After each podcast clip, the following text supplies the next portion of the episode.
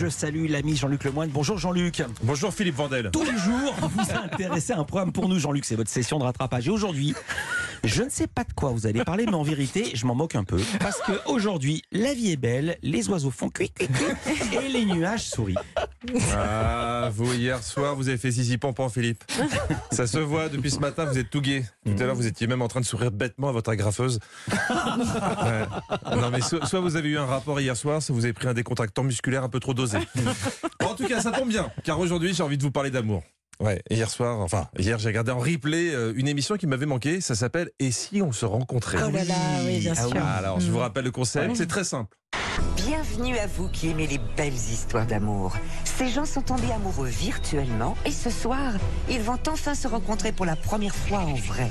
Ah, les histoires d'amour virtuel, c'est ma passion. Parce que je me suis rendu compte que les gens m'aimaient beaucoup plus quand ils me voyaient pas en vrai.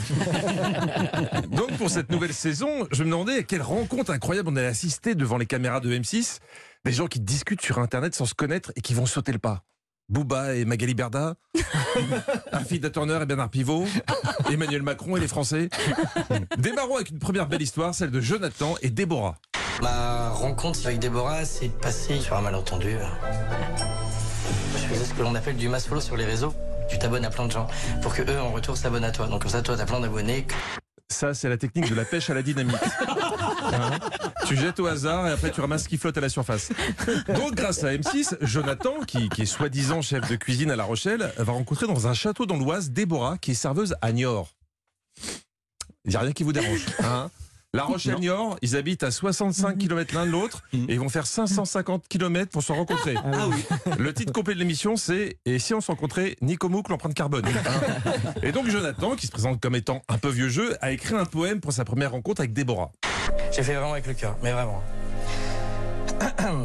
Déborah sans le H, mais avec plein de courage. Oser nous rencontrer en télé sans même l'avoir tenté en privé, mais désireuse de vouloir employer ensemble le mot union avec un grand U. Tandis que par moment, j'avais peut-être juste envie de te bouffer le.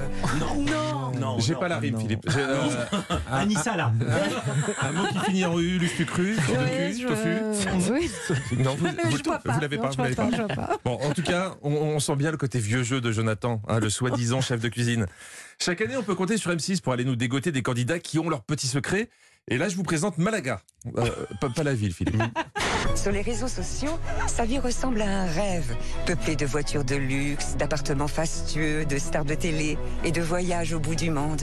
Mais aujourd'hui, je ne veux plus mentir. J'ai décidé de dire la vérité. Euh, pour de vrai, je suis au RSA. J'aime beaucoup la musique dramatique sur RSA. Genre, c'est la grosse honte, c'est bizarre.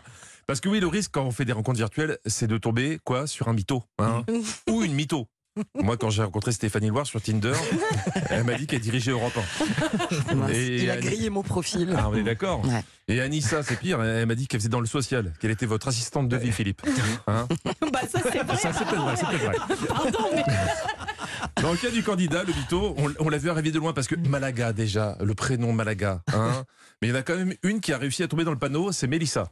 Elle est super belle. On va pas se mentir, Mélissa, physiquement, euh, elle est parfaite. Excuse-moi Malaga, mais le on va pas se mentir, euh, il a plus de valeur depuis qu'on sait que t'es un gros mytho. Ça vaut juste, hein, euh, je te le jure, les yeux dans les yeux de Gilbert Montagnier. hein. Et forcément, Mélissa, elle a flairé l'entourloupe. Moi, j'ai envie de, que tu sois clair avec ce que tu fais dans la vie parce que moi, si demain je dois me mettre avec quelqu'un et tu vois, en- envisager déjà quelque chose, Mhm. ben, je dois savoir quand même ce que fait mon, mon mec. Il est malin. Mm. Parce que Mélissa, c'est une influenceuse. Donc c'est pas une rigolote. Ce qu'elle est venue chercher, c'est pas un poème. Clairement, ce qu'elle veut, elle, c'est un numéro de sirette. Et Malaga, il était pas bien. Je suis stressé, je suis perturbé, j'ai pas donné de la tête, je suis en train de réfléchir, je me mords les ongles.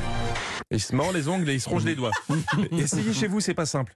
Bon, je vous fais pas un dessin sur l'issue du rendez-vous. Il l'a jamais revu ailleurs que sur Instagram. Mais au moins, le jeune homme a pris une leçon de vie.